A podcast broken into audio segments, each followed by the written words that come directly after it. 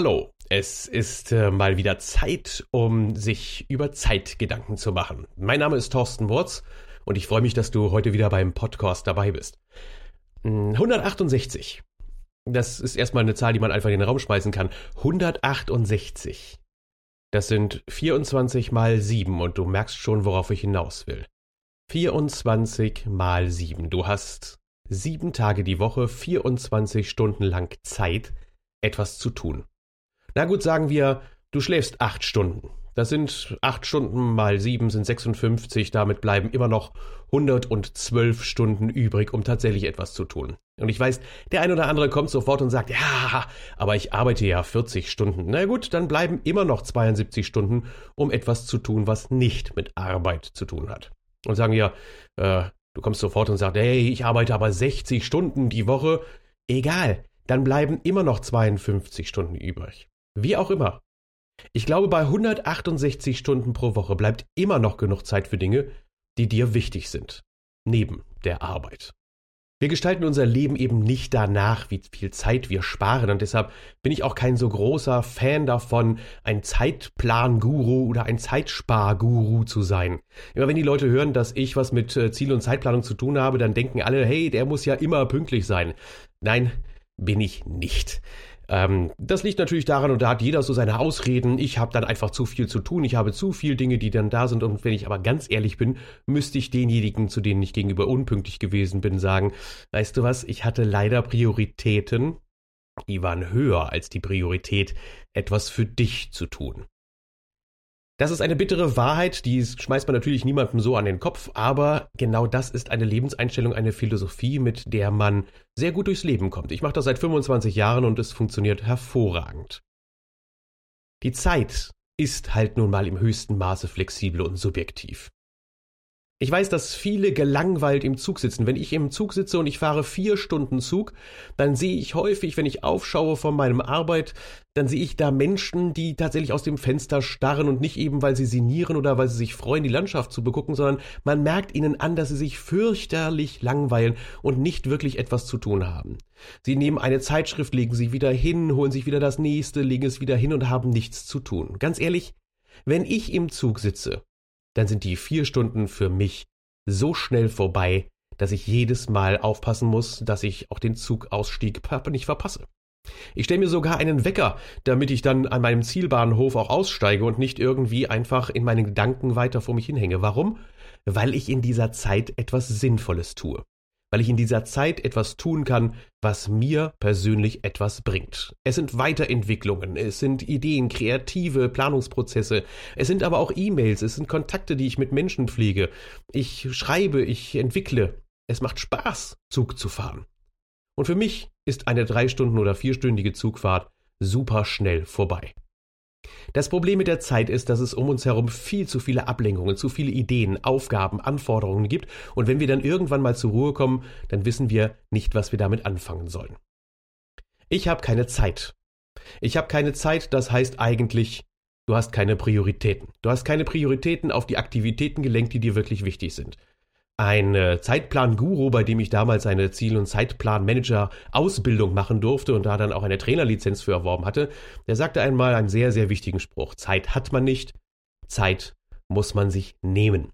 Dieser Leitgedanke, Zeitmanagement als Entscheidung, das ist es, was ich dir heute auch gerne mitgeben möchte. Zeitmanagement ist eine Entscheidung. Eine Entscheidung dazu, etwas zu tun oder etwas zu lassen. Und das ist abhängig davon, was für dich wirklich wichtig ist. Ich gebe dir eine kleine Idee, wie du das machen kannst. Der einfachste unter den Zeitplan-Gurus äh, weit verbreiteter Trick, der meistens nur in den Seminaren gezeigt wird, aber den ich dir heute gerne auch mal in dem Podcast erklären möchte, ist, dass du eine Rückblende schreibst. Schreibe heute eine Rückblende für das kommende Jahr. Hey, das Jahr 2017 war absolut herausragend. Es war eines deiner besten Jahre überhaupt. Das Jahr 2017 hat für dich einfach grandios geklappt. Es war ein tolles Jahr. Für dich und für die Menschen, an denen dir etwas liegt. Schreibe diese Rückblende. Schreib jetzt auf, was dein kommendes Jahr 2017 so großartig gemacht hat. Welche drei bis maximal fünf Dinge waren es, die dein Jahr so erfolgreich gemacht haben? Behalte das Schreiben für dich, zeig's niemanden, geh nicht hin und diskutiere es mit irgendjemanden, und du wirst sehen, diese kleine Übung, die wird dein Unterbewusstsein trainieren, dein Unterbewusstsein steuern. Und du wirst am Ende des Jahres, wenn du vielleicht diesen Zettel aufbewahrst und dir auf Termin für den 31.12.2017 legst, wirst du sehen, wie vieles von dem tatsächlich, ohne dass du großartig Einfluss darauf genommen hast, Realität geworden ist. Welche Ideen willst du im nächsten Jahr umsetzen? Ich glaube fest daran, es ist Zeit da für die guten Ideen. Es ist Zeit da, um sich auf das zu konzentrieren, was uns wirklich wichtig ist. Dabei brauchen wir vielleicht auch immer mal wieder Hilfe. Ich auch. Seit Jahren verwende ich immer wieder das gleiche Formular, ziehe es mir immer wieder vor und schaue es mir an. Meine Lebenszielplanung, meine Jahreszielplanung, meine Aktivitäten, die ich gerne umsetzen möchte. Und das möchte ich dir heute auch zum Geschenk machen. Die kleine Übung, die du gerade gemacht hast, die kannst du ohne irgendwelche Hilfsmittel machen. Da nimmt man einen Zettel oder nimmt sich einen, eine Notiz in seinem Computer und schreibt sich auf, was das nächste Jahr für dich so besonders, so herausragend gemacht hat, für dich und für die Menschen, an denen dir etwas liegt. Wenn du noch mehr Anregungen haben möchtest, dann habe ich ein Geschenk für dich. Etwas, das sonst in Ziel- und Zeitplanseminaren ein bis zwei Tage auch in Anspruch nimmt, um sich genau darauf zu konzentrieren, für dich konzentriert, zusammengefasst und auf den Punkt gebracht. Auf der Internetseite www.webuma.de, also webuma.de slash Werkbuch-Ziele. Findest du eine komplette Ideensammlung für deine persönlichen Ziele, für deine Ziele als Unternehmer, für deine Ziele im Bereich der Familie? Und in dem Bereich der Freunde und der Hobbys und der Dinge, die dir auch noch wichtig sind.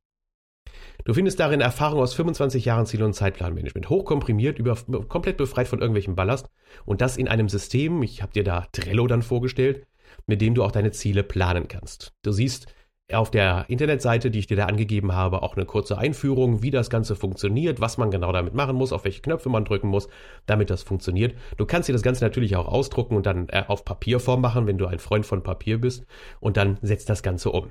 Weshalb ich dir das schenke? Ganz einfach. Ich lebe davon, dass ich Menschen dazu begeistern kann, dass sie sich neue Ziele setzen. Und dann ihnen dabei helfe, dass die Umsetzung auch gelingt. Dabei greifen viele dann auf meine Erfahrungen zurück und damit geht es dann nicht nur schneller, sondern diejenigen, die auf meine Hilfe zurückgreifen, reduzieren natürlich auch das Risiko, falsche Wege zu gehen. Worauf ich spezialisiert bin und wem ich wirklich helfen kann, das kannst du sicherlich immer auf meiner Homepage sehen oder auch hier im Blog. Dann erfährst du immer mehr, was die Punkte sind, bei denen ich wirklich Spezialist bin und bei denen ich dann auch wirklich helfen kann. Ansonsten wünsche ich dir viel Vergnügen und viel Erfolg bei der Jahreszielplanung Vergiss nicht, der erste Step ist, schreib dir mal deine Rückblende für das kommende Jahr auf und danach schau dir vielleicht die Internetseite an, wenn du noch weitere Ziele und noch weitere Ideen haben möchtest, wie du dein Leben erfolgreich gestalten kannst.